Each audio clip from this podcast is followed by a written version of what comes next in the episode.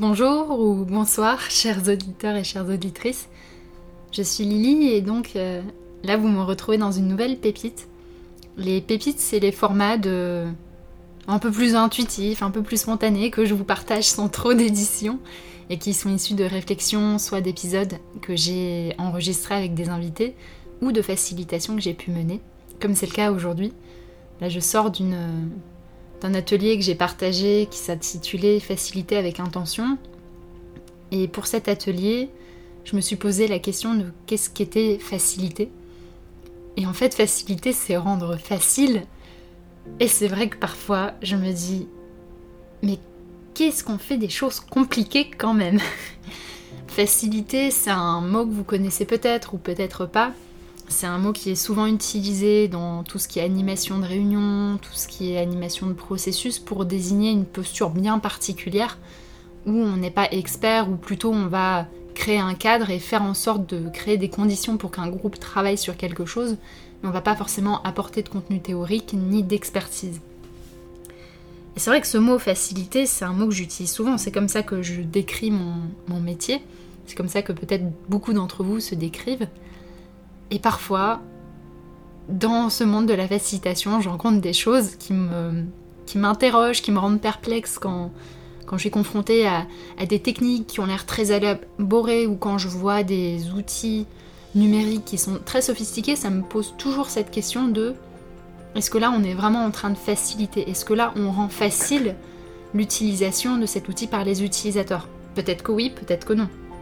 Est-ce que là on facilite le lien d'une personne à une autre Ou est-ce que en faisant ce brise-glace euh, qui est peut-être un petit peu euh, un petit peu trop audacieux ou en tout cas qui est pas forcément super bien amené, est-ce qu'on facilite vraiment?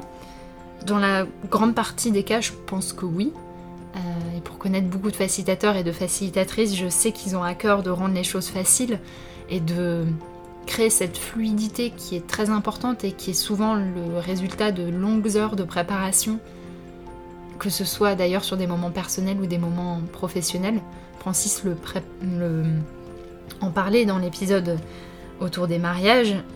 En tant que DJ, il passe du temps avec les, avec les familles, avec les mariés avant, ou en tout cas le jour J avec les invités s'il ne les a pas rencontrés avant, pour construire ça ensemble.